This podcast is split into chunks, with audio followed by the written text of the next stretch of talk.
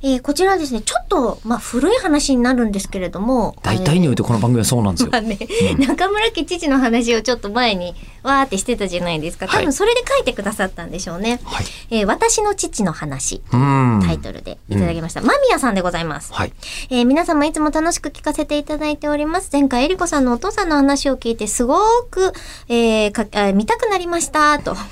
えーそこでふっと自分の父親も変なことしてたので一筆あれは私が高校卒業式の日外を眺めていた学生たちがざわざわしだしました私は興味がなくほっといたのですが、みんなから「ヤクザが来た女囲んでるヤクザだ!」という声が。まさかと思って外を見ると、坊主頭で薄曇りのメガネでセカンドバッグを持ち、黒の縦縞スーツに派手な黄色いシャツに、セッタの男が超キラキラのスーツを着た女性二人を連れて歩いていました。面白。そうです。私の父です。え連れてきた女性は当時交際していた彼女とお世話になっている中学の同級生のお母さんでした。なんで50代の父親って目立ちたがりなんでしょうかえし質問はそこじゃないと思うんですけど。いや あうんの、いやでも、あの、なんで50代の父親って目立ちたがりなんでしょうかっていうのが、間宮さんの質問です。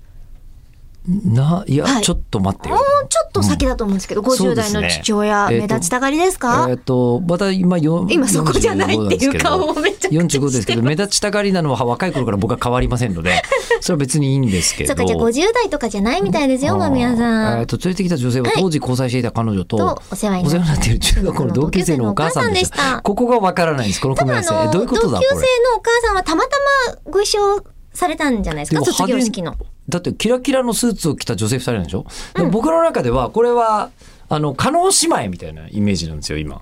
あなるほどキラキラの二人がナイスルッキングガイでしたっけグッがドルッキン グあだからお父様あだと。そうです結局あのお父様はグッドルッキング界ってことじゃないですか結論はあなるなんじゃないかなと思うんですけど ほどあとただセッタって寒くない卒業式の日そうだね黒の縦縞スーツに派手な黄色いシャツにセッタの男、が超キラキラのスーツを着た女性二人を連れて歩いていました。そうです私の父です、そうですそうと言わですれ私が変なおじさんですみたいなリズムでおっしゃってます が。は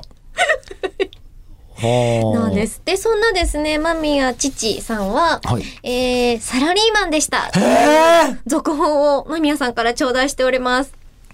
これはやっぱりサラリーマンとして自由だなって感じます何ごがでじすごか自身もサラリーマンじゃないですか。サラリーマンです。うん、うんこの自由さはサラリーマン族だといや。もうサラリーマン族サラリーマン族別にアパッチ族みたいなもんじゃないで すから。タケノコみたいな。あのうんとりあえずとチりあえずね、族そうちょっ久しぶとりに聞いごめんたななさい続きをください、マミヤさん。絶対あるはずお父さんの続報これ。続報待ってます。